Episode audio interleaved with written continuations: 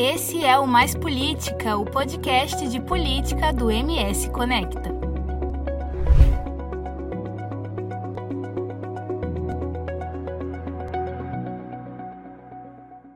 Olá, eu sou Verusca Donato. Eu sou o Wendel Reis. E esse é o seu Pode Mais Política. A nossa convidada de hoje é advogada e estreou na vida política já no Senado. No ano passado ganhou projeção nacional ao se candidatar à presidência da República. Obrigado pela presença, senadora Soraya Tronic. Obrigada, Wendel. Obrigada, Verusca. Obrigada a vocês pela oportunidade desse bate-papo. O Mais Política é um oferecimento de Parque Office, seu sucesso é o nosso sucesso. Toda Skin é a marca do coração da sua casa. E Magitech, o tempo todo cuidando do seu tempo. Faculdade Instead, você no centro. Boi Brás, excelência em todos os pontos. E Brandfield, agência criativa.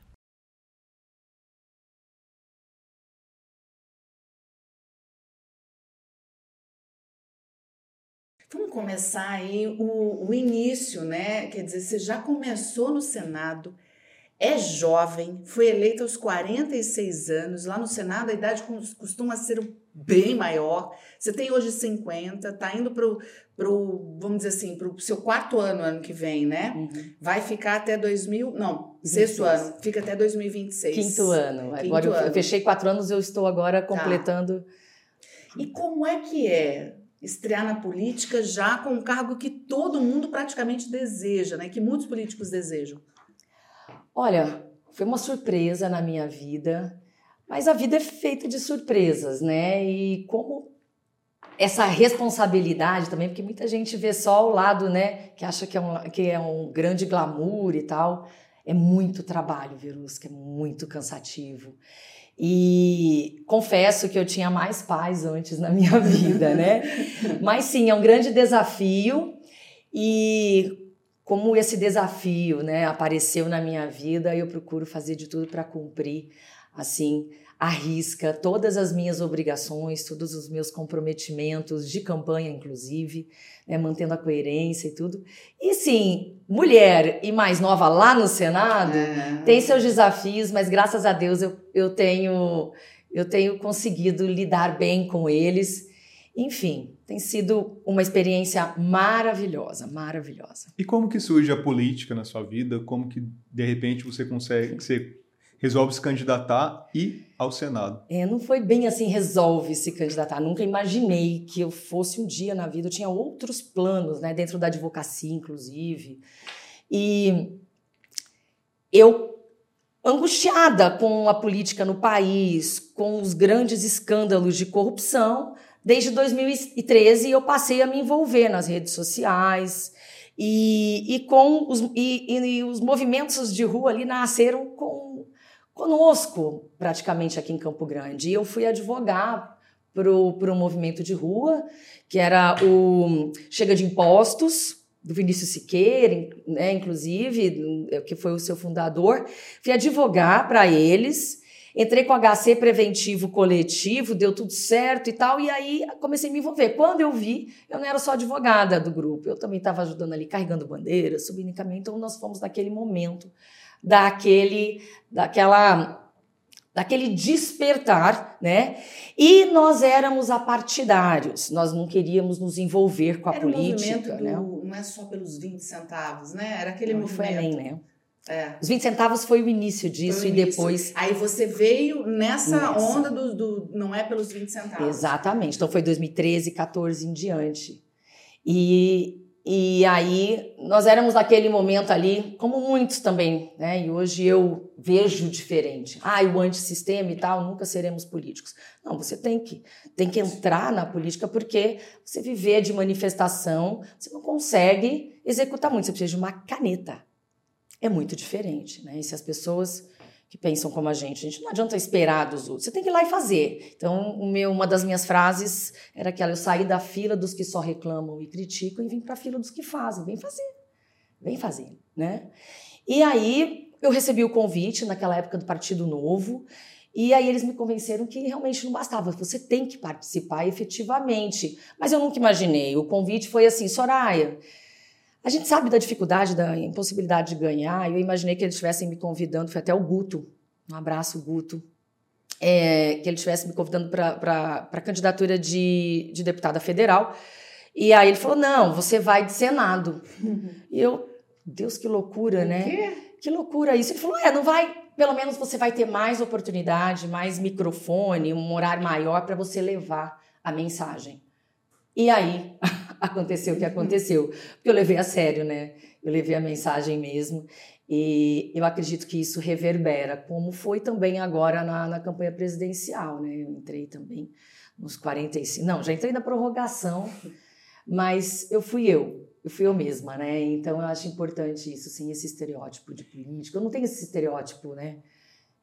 Sou, continuo sendo a mesma Soraya, do mesmo jeito, enfim. Quando você era mais jovem, você identificava, jovem, digo adolescente mesmo, hum. você identificava, você consegue identificar agora já essa probabilidade de entrar para a política? Você costumava ser líder na escola? Você já tinha essa, essa vocação, você acha, para esse cargo, para a política? Sim, depois que tudo isso aconteceu, eu percebi como era lá atrás, né? E, e sempre que tinha um colega, algum problema, assim, desde criança mesmo, antes da faculdade, alguma coisa relativa à injustiça, sempre eu me movimentava e e fazia as minhas, as minhas movimentações, mobilizava as pessoas. Na faculdade, eu, eu, eu trabalhei na, na comissão de formatura, sempre, sempre nesse papel de liderança. Então, isso eu acho já era algo da minha, uma vocação, né?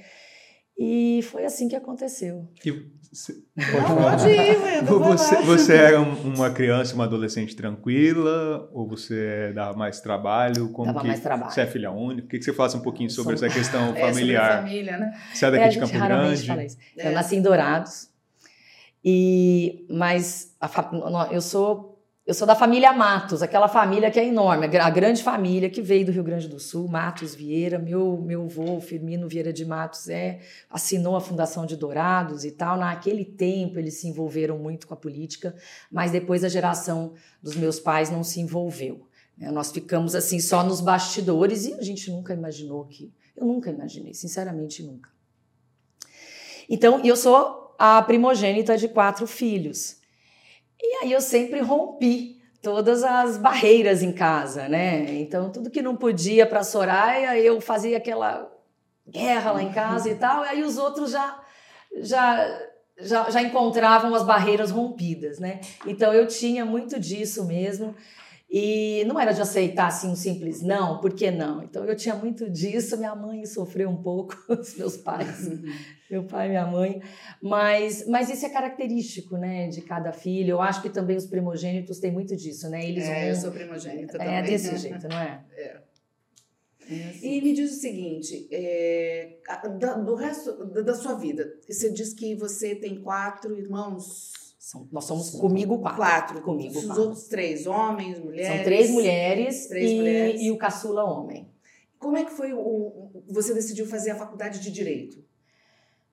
Eu sempre quis, assim, que sempre quis. Eu sempre gostei dessa questão, desse lado da justiça e, e sempre fui muito encantada com isso. Eu nunca tive dúvidas do que, que eu ia fazer. Eu fui fazer Direito, fui, entrei apaixonada pelo curso Saí apaixonada, sou apaixonada pelo curso de Direito, estudei muito, trabalhei muito. Então, isso facilita muito a minha vida lá na Casa de Leis, né, no Congresso Nacional, onde nós elaboramos as leis. Então, eu já tenho meio caminho andado como ah, parlamentares é que são de outras, é, de outras profissões.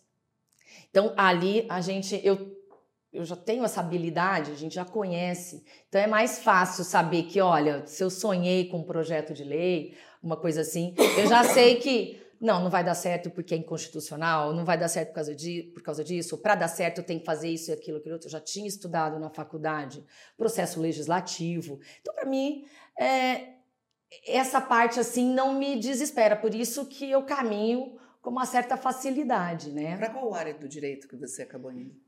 Eu, na área civil, atuo na área civil, atuo porque eu atuo ainda, né? Eu não fico impedida de advogar. Tenho OAB aqui no Mato Grosso do Sul, tenho OAB no Distrito Federal, meus processos continuam tramitando, só tenho algumas é, algumas questões assim que eu não posso advogar contra a União, enfim. E, e na área civil, né, famílias, sucessões e na área de empresarial, né? Então é a área que eu gosto, que eu sei trabalhar e fico um pouco com saudade do dia a dia ali do. Falando, deu saudade também, deu? Deu, deu, deu, deu. Você, você já é advogada depois, já com uma carreira, já trabalhando, vivendo disso. Se aproxima então da política e mais ainda do ex-presidente agora, Jair Bolsonaro. Como que se deu essa aproximação? Como que você conheceu? Como que do nada você foi a, a, senadora do Bolsonaro, vamos dizer, aqui em Mato Grosso do Sul? É, a gente pensa que é do nada, né? Como nada. que foi esse processo? É, o seu slogan foi, né? A senadora do Bolsonaro, né? Fui, é, é, fui. Era esse, era esse o mote, né? Naquele momento era esse o mote. Isso faz parte da minha história, da qual eu muito me orgulho, tenho muita gratidão por tudo que eu vivi com todas as pessoas, né? Enfim. Mas é, nós começamos a, a, a nos envolver com a política e prestar cada dia mais atenção. E naquele momento, dentro de uma ruptura daquela era de esquerda, daquela era PT, né, e daqueles escândalos de corrupção, nós, nós precisávamos ali de alguém que pudesse nos representar dentro de uma campanha eleitoral, pudesse levar as nossas, as nossas, opa, perdão, a, a, é, a nossa vontade de mudança. Primeiro, combate à corrupção. Naquele momento isso era muito importante. Tivemos ali a Operação Lava Jato, com quanto eu tenha. Esse é assunto, né? Tenha algumas é, divergências processuais e outras questões, mas sim descobriram escândalos de corrupção. É, for, é, muitas empresas tiveram que devolver dinheiro, enfim. E também a questão do conservadorismo e não exatamente o conservadorismo é, dos costumes, mas sim o institucional. Então as pessoas se confundem muito. Então essas, é, é, nós vivemos hoje uma dificuldade de compreensão porque as pessoas não entendem os conceitos. O verdadeiro conservadorismo é institucional principalmente primando pela democracia, né? E se nós somos liberais no sentido da economia, queremos menos Estado, né? E temos uma Constituição cidadã e, e, e que garante a todos o direito de, de, de, da sua, de ter a sua religião, de ir e vir, de liberdade, né? várias liberdades.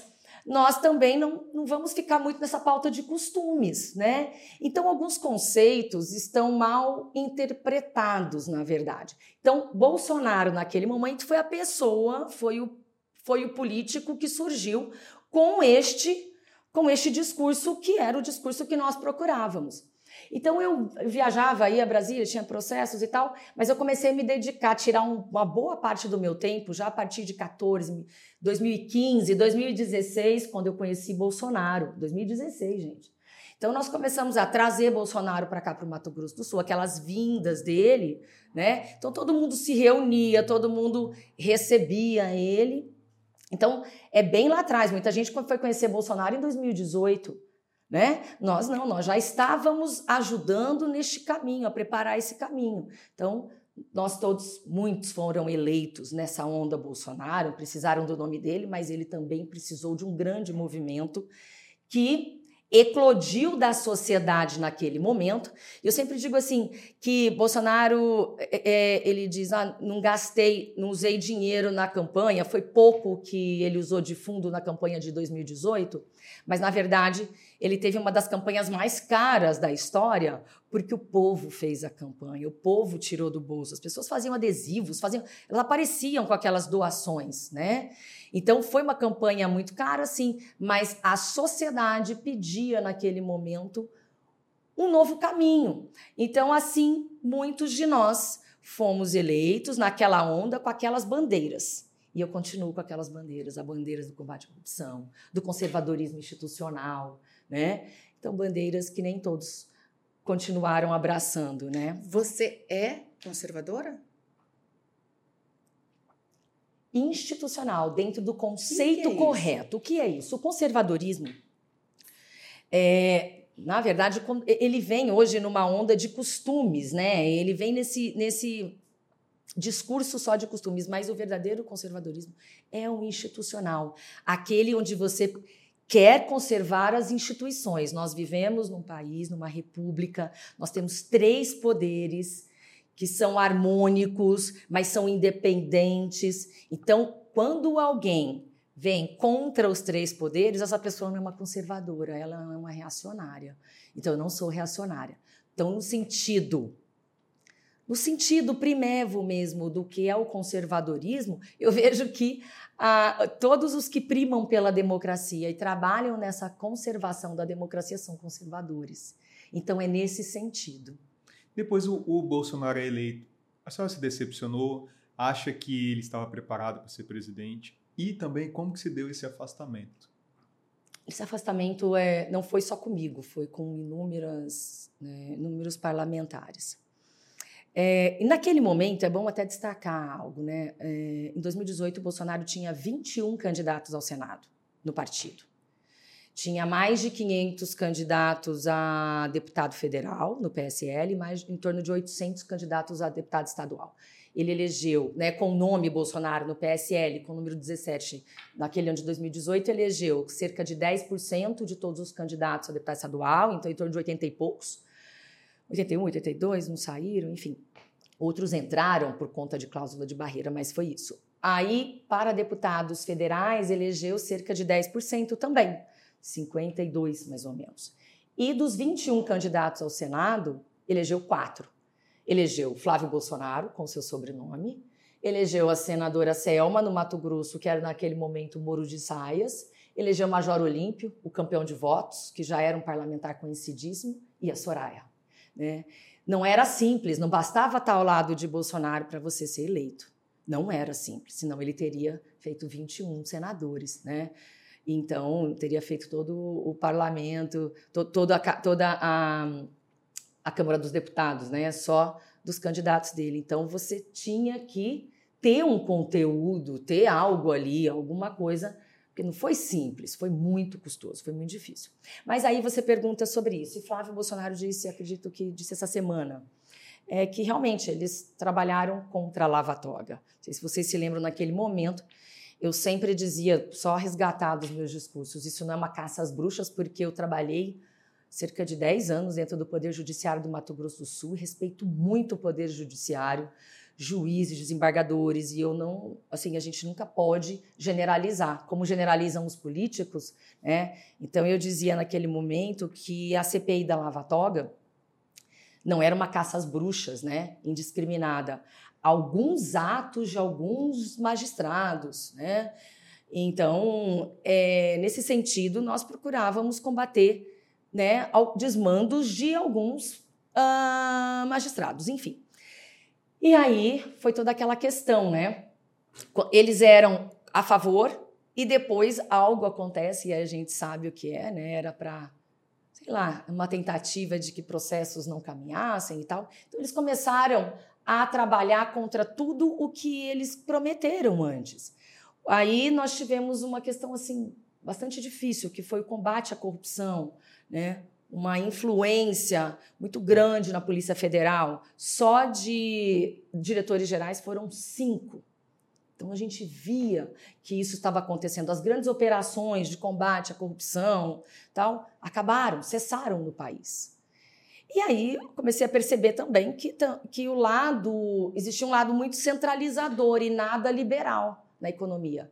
Nós fizemos, eu fui relatora no Senado Federal, a, veio do, do Poder Executivo, do Bolsonaro, a, a MP da a, a MP do livre mercado, a MP da liberdade econômica. Esse era o nome. E aí muitas questões foram retiradas da MP. Eu falava, gente, isso aqui é, é, um divisor de água, isso aqui revoluciona a nossa economia, agiliza, ajuda o empreendedorismo, facilita a vida do empreendedor e tal. E aí eles não, nós vamos fazer a segunda MP da liberdade econômica. Fique tranquila, Soraya, não sei o quê. Então, a agenda que nos elegeu não foi para frente. E não saiu a, a MP número 2 da liberdade econômica. Então, em todas essas promessas, eu fui vendo. Então, eu disse o seguinte: eu estava enganada. Né? E por isso, votei, votei mais de 90% com o governo, até o último dia do ano, eu pedi para sair da, da vice-liderança do, do Congresso Nacional. O líder não me tirou porque ele falou assim: Soraya, você ajuda muito o governo. Então, mas em algumas questões eu passei a, a, a discordar. E, né, e eu, eu assumo o compromisso mesmo e, e acredito que, que tudo, a verdade, gente, é uma luz que um dia ela escapa. Ela está aqui, mas ela escapa, né? Quem tem, tem olhos de ver e quem quiser se informar vai saber. Quem não quiser, não adianta. A Covid foi a gota d'água, no caso, para esse foi. rompimento praticamente total. Para mim foi, foi muito que sério. Que momento da Covid foi ali? A Soraya decidiu que chega, encheu o copo. Quando eu lembro que o Mandetta, eu pedi um dia perdão para o Mandetta, que logo que ele saiu, no início, né, ele, nós nos falamos um dia, ele falou, Soraya, nós teremos mais de 600 mil casos. A gente não tinha nem 100 mil, não tinha, era pouco, acho que 30 mil, 40 mil naquela época. E eu achei assim, falei, nossa, não é possível, né? Não, não é possível. E duvidei dele naquele momento e acho que ano passado, no, num, num palanque lá, eu virei para ele e pedi perdão. Porque aquilo era muito sério, aquilo não era uma gripezinha. E quando, bem no começo, quando mudou para o ministro Tais, né, é, eu pedi para o Ministério da Saúde para me, me dar suporte, né? Se era uma gripezinha, quantas pessoas haviam morrido naquele período? Isso era março, abril de 2020. 20. E aí, quando a Covid chegou, eu, eu pedi para né, fazer um, a gente fazer uma comparação, um quadro comparativo. Quantas tinham morrido de Covid, quantas tinham morrido de HN1, dessas doenças de notificação compulsória. E aí o Ministério não conseguia me dar os números. Me deram uns, umas, umas planilhas assim estranhas, eles não tinham os números e eu fiquei assim chocada primeiro com o despreparo, despreparo assim. E eu queria era mostrar para as pessoas que uma, na gripezinha, na H1N1 tinha morrido, sei lá, 107 pessoas. Era uma coisa assim. E agora morreram mais. Então, gente, esse número já diz pra gente que não é uma gripezinha. E todo mundo, naquele momento, tinha o direito de errar, de se enganar, que a gente não queria acreditar. Mas você se manter errando com todas as evidências e dentro de uma responsabilidade muito grande a nossa, porque nós legislamos sobre isso.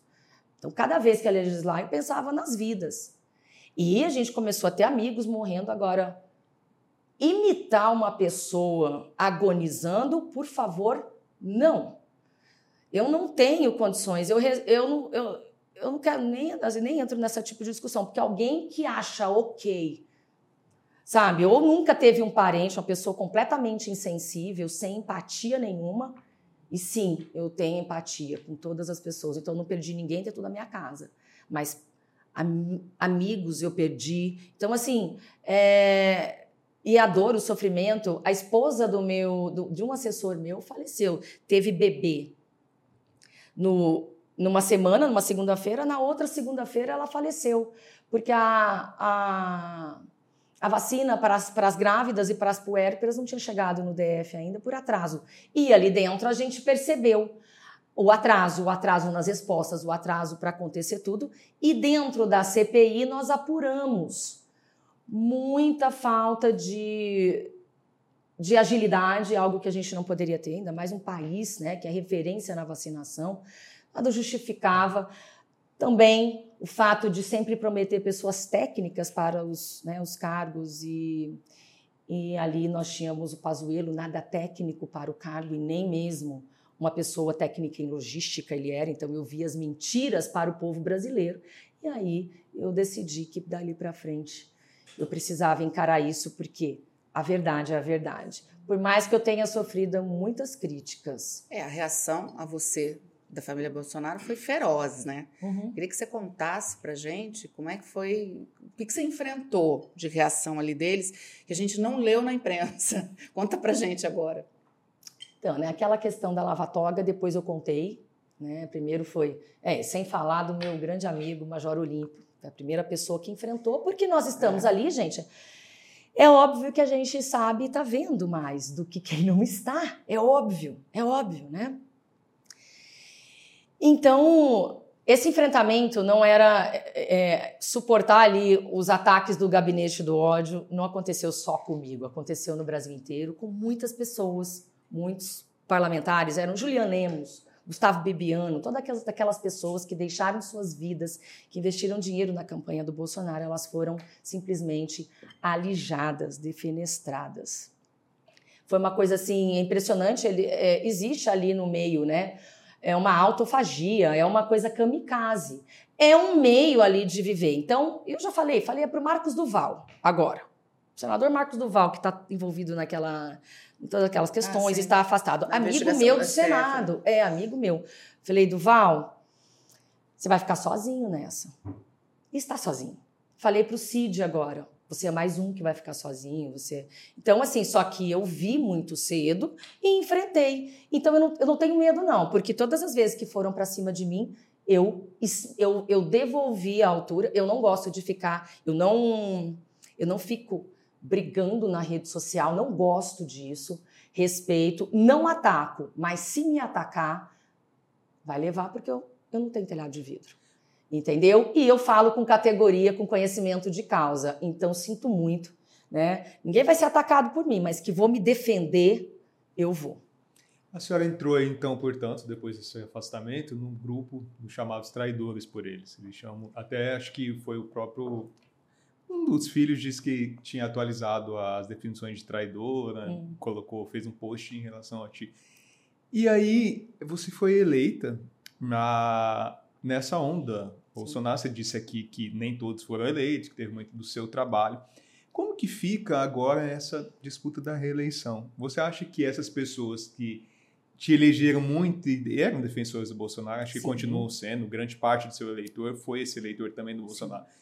Você acha que você vai ter mais dificuldade ou você acha que o seu trabalho, a sua atuação conseguiu mostrar também quem era a Soraya? Como que você vê isso daqui para frente? É, eu trabalho focada no hoje, porque se eu se eu for ficar presa ao passado, eu não vou andar. E eu acho que a gente tem que evoluir. Né? Eu tinha muitos conceitos que eu fui, fui aprofundando no estudo, na compreensão, e fui mudando, fui mudando, né? E fui me entendendo dentro da política. A gente tem que evoluir. Eu não vou ficar pegada ao passado e, e ninguém vai ser minha âncora, não. Então, se alguém não quis evoluir ou quis mentir, eu vou caminhar continuando da mesma forma.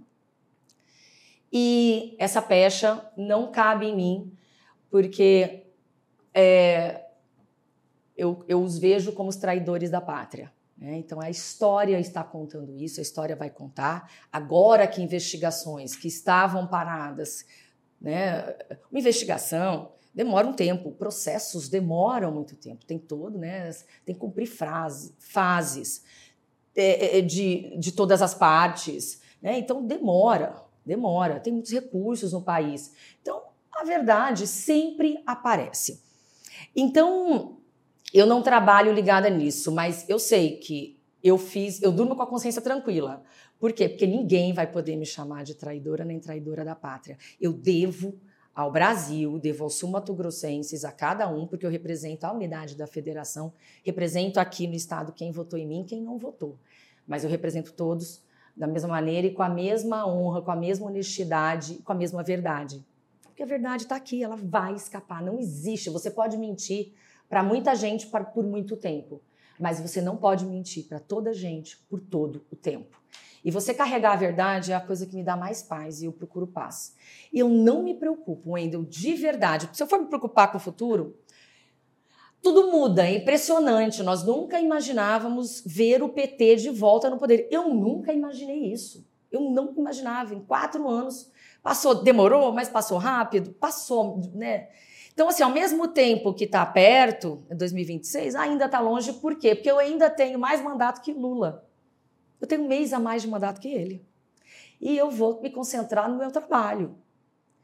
E se isso não bastar, graças a Deus, eu não vivo né, da política, não dependo da política, não, não é bom. Eu, eu sempre digo assim, eu vou tratar de política com as pessoas, com as pessoas novas que querem entrar, falando, nunca deixe o teu trabalho. Isso que eu fiz questão de colocar aqui. Eu sou advogada, sou empresária. Então, eu, eu tenho uma atividade, eu não vivo disso, então eu não tenho desespero com a política. Se, é, se os caminhos, se a vida me trouxer tudo, a, a, é, mais uma eleição para senadora, ótimo. Se não, ótimo também. Porque outras portas vão se abrir. Nunca imaginei ser candidata à presidência da República. Então eu entendo assim, sabe, os eleitores também vão mudando e cabe a nós, né, na CPI. Muita gente dizia que ela era desnecessária. E eu sempre disse que ela é necessária sim. Né? Não é porque os outros poderes estão fazendo sua parte que a gente não tem que fazer a nossa. Né? Ela não, a CPI não existe é, só se, não está na legislação, só se os outros poderes estiverem fazendo. Não. Mas ela tem um lado muito importante, que ela pode exercer um cunho pedagógico para as pessoas. As pessoas que estão, estão ali assistindo, elas não estão assistindo como os processos estão caminhando, como as investigações estão caminhando, porque a maioria tramita em segredo de justiça no caso do dia 8. Então as pessoas não têm acesso, não sabem se estão andando, não sabem, ficam assim, né, às cegas. Mas na CPI, a gente pode usar o nosso microfone para dizer para as pessoas: olha, você foi enganado, você foi usado de massa de manobra. Usaram vocês, porque os covardes não foram para a linha de frente, mas jogaram vocês. E como não deu certo, danem-se vocês. Usaram aquelas senhoras, usaram. Eu tenho ajudado muita gente o que eu posso, da maneira que eu posso, ou numa maneira de não interferir, mas escutado e tentado assim conversar com a defensoria pública hoje. Não tem, segundo me disse o indicado para a defensoria, o geral da defensoria pública, doutor Igor, ele falou que todos os assistidos pela defensoria já estão respondendo em liberdade. Quem está preso ainda do dia 8 são pessoas que estão com advogados privados, particulares. Então, ele me falou, e ele foi sabatinado há duas semanas no Senado Federal. Tem números. Então tem muita falácia acontecendo. Então, nesse sentido, a CPI nos permite esclarecer, esclarecer para as pessoas o que aconteceu, como aconteceu, né? E eu acredito que a verdade prevalece, pode demorar e não importa. Então, assim, quem não vai votar, eu, eu cansei de votar em pessoas que depois eu não votei, não tem problema. Mas, assim, essa decepção é, não trair nenhuma das bandeiras e não vou trair. Todas as minhas votações são coerentes com combate à corrupção, com conservadorismo institucional, com a liberdade econômica. Enfim, é, então eu estou muito tranquila. Como é que é a sua relação hoje com o governo Lula? É uma relação boa? Você foi, você conseguiu é, estabelecer um, um contato com eles? Você consegue levar uh, as questões do Estado até Sim, o consigo. gabinete? Como que é essa relação? Bom, como conforme as dificuldades, eu, eu estive na, em todas as passeatas do Fora Dilma, Lula, eu tenho toda a minha história que a gente não apaga a nossa história. Eu não faço igual alguns covardes que vão lá e apagam na rede social. A minha história, então sai foto minha todo dia, de todos os jeitos, porque essa é a minha história. E eles sabem da minha história. Então, com o Lula, eu só estive pessoalmente nos debates que eu cumprimentei, que nós nos cumprimentamos, né? Uma questão de cordialidade, educação. Graças a Deus eu fui bem educada, né? Então a gente tem que e ele educação. foi bem educado com você? Foi bem educado comigo. Foi bem educado comigo, muito educado. E o meu contato sempre foi com o Geraldo Alckmin. Então, eu, como eu fiz, né, para me aproximar do governo, porque é uma necessidade, porque eu represento o estado de Mato Grosso do Sul. Eu não vou ficar emburrada num canto sem trabalhar. Eu não faço isso. Né? A minha obrigação como Mato Grosso do Sul, eu vou, vou fazer de tudo para cumprir, independente do governo que está lá. E aí, o que, foi que eu encontrei? Encontrei portas abertas e boa vontade. E fui procurar as pessoas com quem eu tenho ligação. Carlos Fávaro, ministro da, da Agricultura, meu colega de Senado, um homem que é um liberal na economia, é um produtor rural que pensa da mesma forma que a gente pensa em relação a essas questões mas não deixei de procurar Paulo Teixeira, ainda mais como presidente da Comissão de Agricultura e Reforma Agrária do Senado. Paulo Teixeira e o, e o, e o outro ministro, perdão que me fugiu a cabeça, da Aquicultura, fugiu o nome. É, então, eu procuro todos. Por quê? Porque ali tem projetos em todos os ministérios, tem que ter. E aí eu quero trazer para o Mato Grosso do Sul, por óbvio. Então, assim, está muito melhor do que eu imaginava, principalmente porque o líder do Congresso é Jacques Wagner e é meu colega de Senado. Então essas pessoas já eu já convivo com elas no dia a dia e a gente tem uma boa convivência, uma convivência educada, uma convivência cortês. Nós nos tratamos com urbanidade.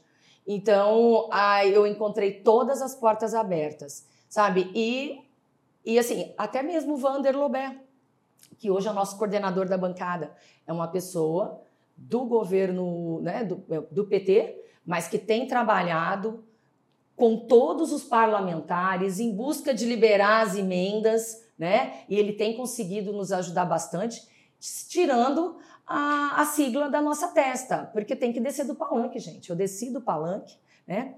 E o, o, eles têm tido sucesso, inclusive, em liberar emendas nossas que estavam travadas, emendas é, individuais, de execução obrigatória, que todo governo tem que colocar. Emendas travadas para a saúde, para a educação, pelo governo Bolsonaro há dois anos por picuinha, de repente. Porque não existe. Um certo amor aí pelo Não tem amor, não.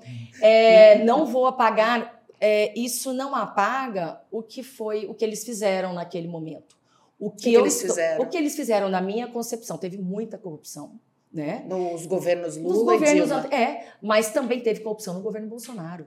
Né? Corrupção, onde onde tem gente, quando que você vai, é, como que você vai colocar a mão no fogo, dar a cara a tapa, como o Bolsonaro disse, por mais de sei quantos mil, centenas de, de funcionários públicos que, que tem caneta na mão. Você vai dizer não tem corrupção nenhuma? Então você tem que estar sempre vigilante. E nada apaga esse passado do governo Lula. Eu não sou. É, é, conivente com muitas questões deles, né? Mas também questões que não estão sequer sendo tratadas. A questão do aborto é algo que, que não está sendo sequer tratado. Então, muita gente fica levantando isso. Você é contra? Eu sou contra o aborto, mas eu, eu, eu aceito a legislação que hoje, que hoje está em vigor para os três é, excludentes, né? Que é o feto anencéfalo, o risco de morte na mãe e, e o estupro. Então, para mim está ok, mas isso não está sendo sequer aventado no Congresso ser mudado. Então, tem gente que fica levantando questões que não estão correndo perigo. Então, não preciso ficar falando disso. Então, tenho as minhas as minhas diferenças, eu estou dentro da oposição do governo Lula, mas eu colaboro com tudo que é bom para o Brasil. E eu sempre alertei. Eu sempre eu achava que na época da pandemia, que nós estávamos. O, o, governo Bolsonaro governou com muitas medidas provisórias, mas muitas mesmo, mesmo, até mesmo questões que não cabiam medidas provisórias. Mas quando era era de consenso que isso era bom para o Brasil, a esquerda, a oposição naquele momento votava conosco e eu comecei a ficar assim, ué. Então eu vi uma boa vontade na época da pandemia, mais da oposição do que da própria situação em resolver os problemas. Então aquilo aquilo me fez parar para pensar e respeitar o próximo. E assim, é, é, democracia. Né? Democracia tem que ter divergência de opinião, mas eu não abro mão da educação. Então, é, coisas que a gente não está vendo agora na oposição, né? xingamentos nas ruas, essas coisas a gente não. É, são inaceitáveis, né? As pessoas partindo para as vias de fato e tal. Então, é, eu, eu respeito então eu exijo, exijo respeito. Então, tratar com urbanidade e ser justa, ser justa, sabe, Verus, que eu não vou ser injusta aqui. Então, tem mil divergências, mas mil mesmo. Mas nesse aspecto de estar encontrando, onde eu busco com os ministros, com os colegas, sim, estão sendo justos, principalmente porque eu quero ser justa aqui e jamais fechar uma porta para mim. Porque eu, de repente, no afã de agradar o ouvido de uns, eu fecho as portas para o Mato Grosso do Sul. E isso eu não vou fazer. Eu desagrado alguns ouvidos, mas eu vou prestar o meu serviço, sabe, para o estado de Mato Grosso do Sul, sim. Convivendo nesse dia a dia, saindo da, da vida privada e indo para a política, mudou a sua percepção que você tinha da política, já que você surge aí nesses movimentos contra a política e crítica, aí você chega e conhece hoje tudo como que funciona. Mudou um pouco a sua percepção do próprio adversário, como você disse, e da política e eu digo até a sua maneira de se enxergar na política, como de centro, de direita, ultradireita, não sei como que você hum. se classifica, o que é que se faz, como se classifica, e sobre essa mudança de percepção. Vamos lá. Eu falei para o William Vac, né? Ele falou: se você é liberal, né, Soraya, na economia, né, liberalismo e tal. Aí eu falei: é, eu sou uma. Li... Mas você votou a favor do, é, da, de questões assim muito populares, né? E, e eu disse para ele: eu sou uma liberal customizada la brasileira. Nós, eu inventei aquilo na hora, ele riu. Eu falei: eu não posso pegar o conceito de liberdade econômica, aquele conceito fechado, e tentar enquadrar num país onde, nós, onde ele não se enquadra. né? Não dá. Nós, com mais de, de 20 milhões de pessoas, numa situação de insegurança alimentar, né? Outros com fome, como que eu vou simplesmente dane-se, deixe isso para lá? Não dá, você tem que saber flexibilizar tudo isso. Então eu não posso é, é, me classificar e simplesmente deixar tudo isso de lado. Não. E a gente tem que estudar sempre.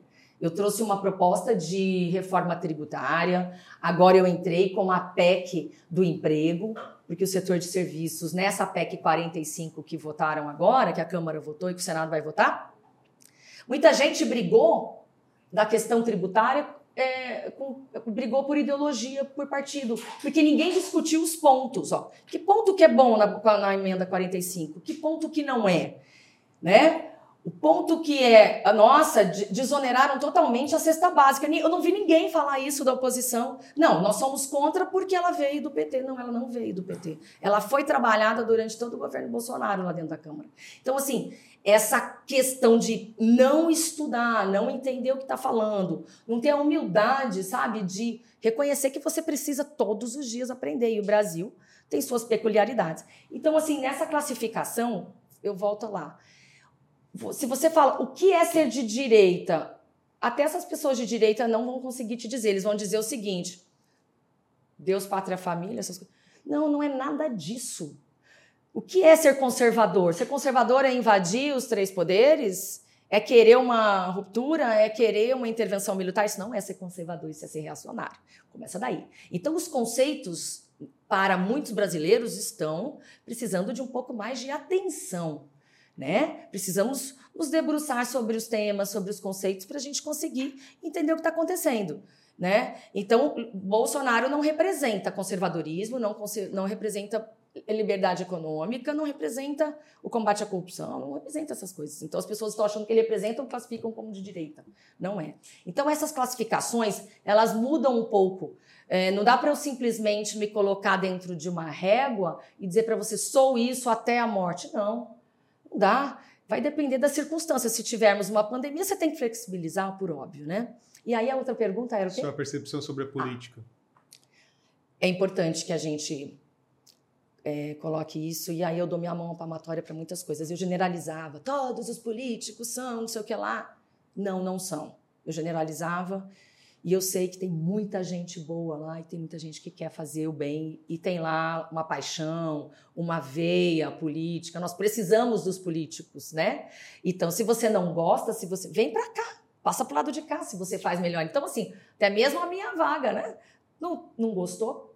Se eleja, né? Vem para cá e faz melhor.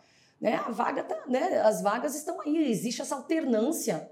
Então, vem fazer melhor. Eu sou parlamentar que nesses últimos quatro anos foi que mais trouxe é, recursos para o Mato Grosso do Sul. Todos os anos eu fiquei até o dia 31 de dezembro raspando o tacho, peregrinando na esplanada dos ministérios. Então eu ralo para conseguir, né? Então fui eleita aí pela Congresso em Foco, essas coisas aí. Então eu tenho um trabalho para mostrar, tenho um trabalho de boas relatorias, tenho um trabalho de muitos projetos de lei inteligentes, interessantes, né? E que tratam de problemas que o brasileiro tem e que não interessa se é de direita ou esquerda. Isso eu falava na campanha. É, eu quero. Perguntavam para mim: você quer falar com quem? Com qual tipo de eleitor? Com de direita, com de esquerda, com de centro? Eu falei: eu quero falar com todos os brasileiros, porque o meu assunto interessa a todos os brasileiros: economia. Economia não tem ninguém se é de direita ou esquerda. Todo mundo tem a mesma opinião. O Brasil precisa avançar e nós queremos prosperar. E eu trouxe uma reforma tributária maravilhosa na campanha. Então, eu parei de generalizar, né? E vi questões assim, comezinhas, como, vamos lá, é, parlamentar só trabalho de terça a quinta. Mentira, não é assim. A gente trabalha muito e não tem dia, não tem hora. Quem não quer trabalhar nunca, nunca trabalha, mas quem está se dedicando não tem um dia de folga não tem, não tem um dia que você fecha o escritório e sai. Né? Que bom que você está falando isso, porque eu morei em Brasília, eu via como vocês trabalharam. Eu morei cinco anos lá, eu vi como trabalha. Só que eu tento falar isso para as pessoas, as pessoas dizem: não, Imagina. Não existe isso. E trabalha mesmo, trabalha bastante. E não é estar Alguns lá não no plenário, muito, né? Não, alguns Não não, mas aí todos. também entre nós, jornalistas, também tem uns que Também. não prestam, É. tem uns que tra não trabalham, só, fica, só ganha dinheiro. É né? de profissão, É, né? é, não, qualquer é, não é profissão. só do político. Alguns É. parlamentares vão para o plenário e tiram foto sozinho dizendo que só ele está trabalhando. Não, o trabalho não é só no plenário, gente. O plenário é a menor parte, que é da sessão ali que dura tantas horas. E o resto, você faz o quê? Você prepara tudo aquilo. Então, assim, é uma, é uma mentiraiada danada. E aí, e mesmo ocorre com. Ah, o parlamentar tem direito a, um, a morar num, num imóvel funcional. E aí, muitos se negaram, né? A falar, eles usam o discurso: eu não moro no funcional. Mas aí, aí eu perguntei para alguns, sabe? Vem cá, o funcional que era para estar à sua disposição tá com quem? Ué, Soraya? Eu falei, ué. Porque, pelo menos no Senado, tem, somos, somos 81 senadores, e, e o Senado Federal tem esses imóveis. Então, já discutiu-se lá atrás se tem que vender, se não tem que vender, mas são, são imóveis públicos, né? Então, se ele tem 71 apartamentos, né, nove vão morar é, no num flat, em algum outro lugar. Tá, mas esses 71, quem mora lá? A Câmara também. Então, então acontecem casos assim, ah, eu não moro no, no funcional, não uso nada, mas tem gente morando no apartamento dele, às vezes é o sobrinho de um deputado, não sei o quê. Então, tudo que é colocado à sua disposição lá é bem público. Todas as canetas, todas as xícaras, todas as mesas, tudo tem patrimônio. Brasília foi montada para isso, né? Ela foi criada para isso. suportar um país com mais de 200 milhões, né? E- Então, assim, e, e não, não é um luxo. Eu estou só dando um exemplo, porque tem gente que usa só um discurso, mas você tem que dar conta daquilo que foi colocado à sua disposição para você trabalhar e que você tem que devolver. Então, se você não está lá no apartamento, quem está? Quem está? Você foi fiscalizar? Né? Então, mas eles não contam. Então, assim, certas coisas são só discursos vazios, só para enganar, sabe? Para dizer que. Não, gente, não é por aí, sabe? E como é que surgiu? Você quer perguntar? Não, pode, pode. Não, eu queria saber agora da presidência da República. A gente está com 46 Nós vamos minutos. Você ia- emendar, é, é- tão é também. Então vai lá. So- Sobre a presidência, como que foi? Você que não é da política, entra na política no Senado e do nada você está enfrentando Lula, Bolsonaro, o padre Kelmo e todo mundo E lá num aparecendo debate Em todos os debates. em né? rede nacional. Teve o famoso, famoso padre de festa junina e vários outros embates. Não cutuca a onça com, vara, com a sua vara curta. É. Como que foi isso? Essa é uma outra história. Essa é mais uma surpresa da vida, né? A vida é cheia de surpresas. E eu nunca, dali, de todo. De todos os o- as personagens ali que queriam ser candidatos e que foram candidatos de verdade ou não, né? Eu era a única que nunca pedi para ser candidata à presidência. Todo mundo brigou dentro dos seus partidos. Nós tivemos o grande embate, né? Dória com o Eduardo Leite. Sim. Acabou que nenhum foi Sim, foi. né, aquela briga toda, todos brigaram, tiveram dificuldades nos seus partidos para serem aprovados e eu não. O que, que aconteceu? Eu ia ser a vice, eu fui convidada né, para ser a vice de Luciano Bivar, que sairia, sairia candidato à presidência da República. Mas Luciano Bivar ali, já no finalzinho disso, na, na hora da decisão mesmo, decidiu disputar a reeleição para deputado em Pernambuco. E aí o partido me chamou e falou: vai. E eu tinha dado graças a Deus. Eu falei: nossa, eu vou poder trabalhar na campanha no Mato Grosso do Sul, vou poder ajudar, vou poder estar no dia a dia ali no chão do meu estado, né? Com os eleitores do Mato Grosso do Sul, eu queria estar nesse corpo a corpo. E aí eu falei, nossa, graças a Deus que não vai mais ter candidatura, né? E eu vou poder ir para o Mato Grosso do Sul. Ele falou, não, nós, a gente quer que você seja candidato. Eu falei, não. Eu falei, não, umas três vezes. Chegou uma hora assim, Soraya, é necessário para o time, necessário para o grupo. Nós queremos ter uma cara, nós queremos ter um mote, nós somos os autores da. Mas por que você? Naquele momento, vamos lá. Naquele momento, eu era a única senadora do partido e eu estava no meio do mandato. Estava todo Ah, mundo tá. disputando a eleição e eu estava só eu. O, o partido só tinha uma candidata ao Senado no meio do mandato. Então era muito fácil para mim. Eu seria a pessoa que tinha que se sacrificar ali naquele momento. Então eu, eu, eu não fujo da raia, né? E então eu, nossa, Quase matei minha mãe do coração quando eu fui avisar, porque eu estava tentando marcar um dia. Eu estava me preparando para avisar que eu seria candidata a vice. Quando eu, eu fui avisar, eu falei, não. Mas mãe. por que? Sua mãe não queria que você. Não, minha, minha família não. Minha família não. Minha família mesmo, assim, já não quer mais Qual que é eu fique na política. deles? É muita exposição. Você não tem ideia do que, do que se enfrenta e do que eu enfrentei dentro já da política, os ataques né? A exposição. Você fala muito desses ataques. Como é que são muito esses atacado. ataques? Esses ataques em redes sociais Xingar você? xingamentos, tipo de ameaças. nome. Amea todo tipo de nome. Teve um dia atrás aqui que Quando que eu é mulher, xingada. é Quando é pior, mulher, muito né? mais. Ah. Então, a família tem muito mais cuidado com a mulher. A política, o mundo político, não é um ambiente muito favorável, muito seguro para nós mulheres ainda. Ele é difícil. Então, é lógico que seu entorno, marido, filhos, pais, falam: não, Você chega. sofreu ameaça de morte? A sofri ameaça de morte. Sofri ameaça de morte, sofri ameaça da família, assim, de. Em, em questão de. Sabe? É, e a minha família não, não quer se expor, minha família não, não quer palco, não quer exposição, não quer nada, assim. Então ficou muito atacado, né? Então. E às vezes as pessoas vêm cobrar dos meus pais ou de um familiar uma, uma votação minha. E aí minha mãe diz assim: olha, eu sou mãe da Soraya, eu não sou mãe da senadora. Hum. Então, se você, a Soraya é totalmente acessível, aqui está o telefone dela, pede pergunta para ela.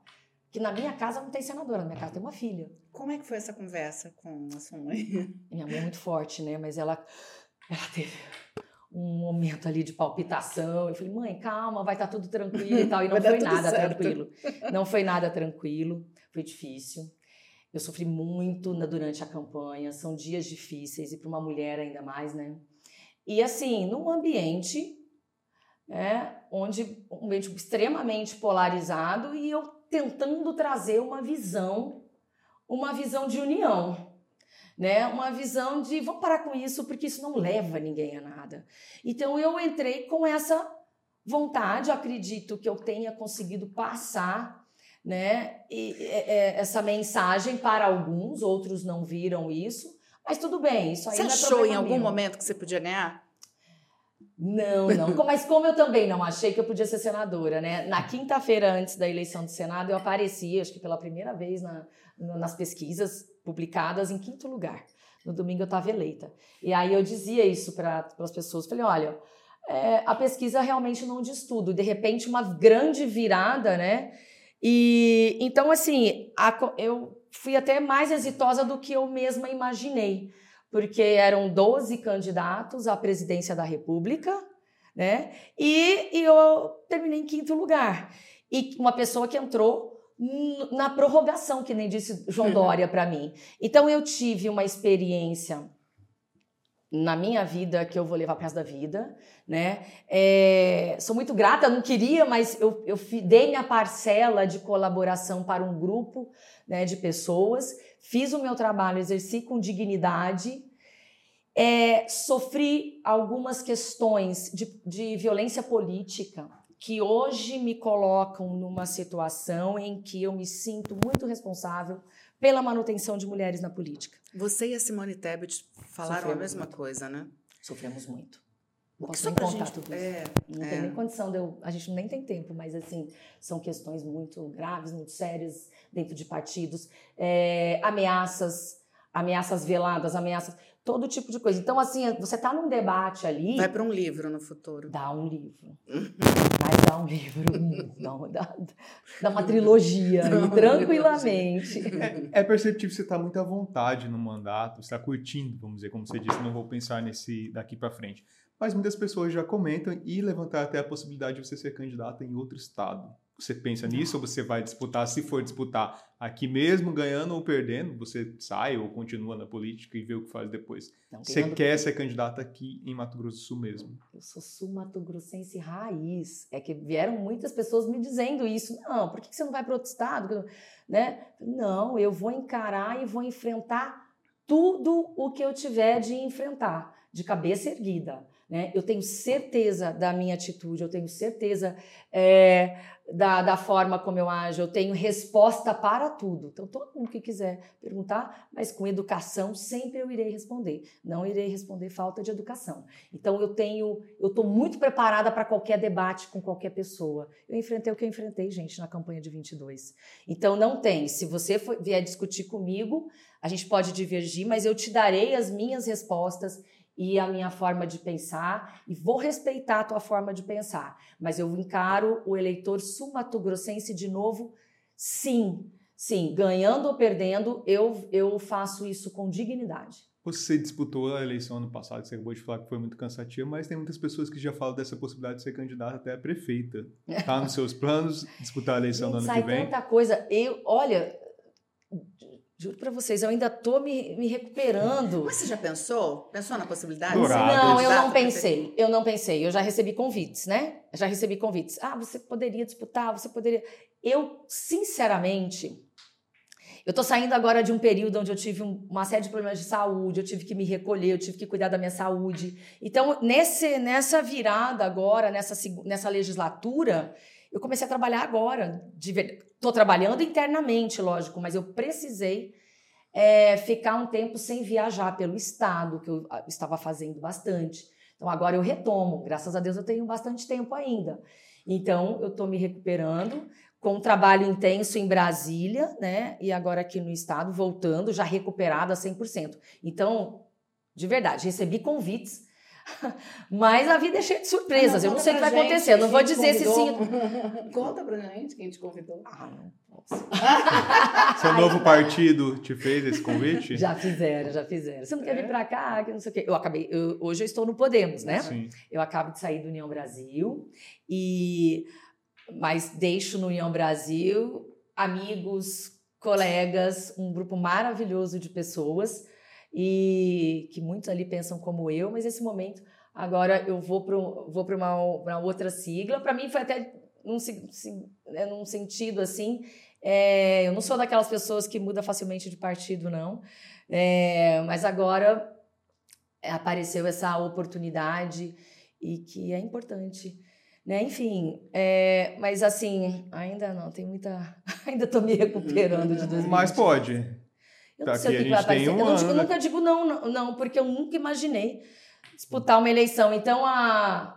Nossa, nós estamos há um ano e tanto. Imagina, eu estava há um mês da- do início da campanha presidencial e eu não sabia que eu seria candidata à presidência da República. Então, gente, muita água para rolar. A gente está chegando ao final já. Eu queria que você falasse um pouquinho, a gente sempre faz isso, sobre o que você gosta de fazer nas horas vagas, quando você tem essas horas vagas, quem que é a Soraya, o que, que gosta de fazer.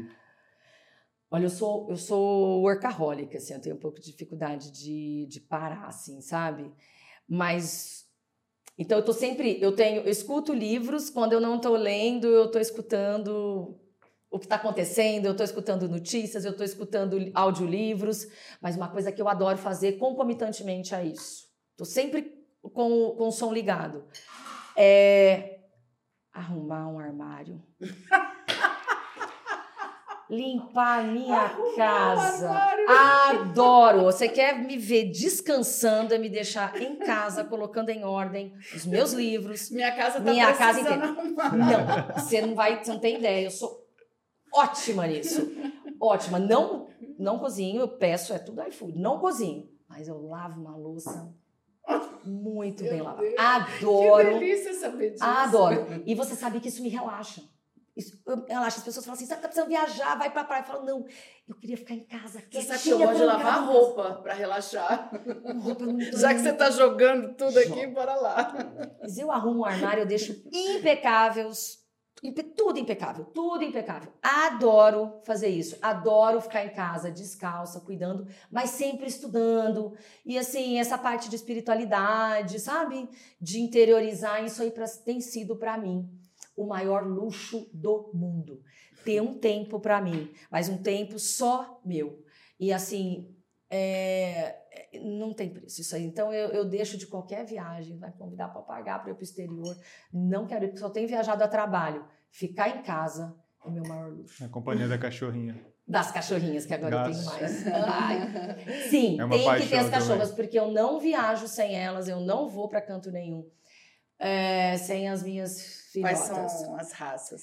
Tenho uma York, Aham. a Deusdete, de 2 quilos, conhecidíssima, e agora eu acabei de ganhar, depois de dias, eu ganhei um presente. Eu ganhei uma Cavalier.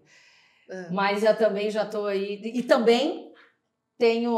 é, é, ganhamos lá no Senado um Malinois, que foi recuperado pela minha chefe de gabinete, a Wanda. Recuperamos um Malinois, ela adotou. E aí eu adotei de parceria, ali virou uma, uma guarda compartilhada, né?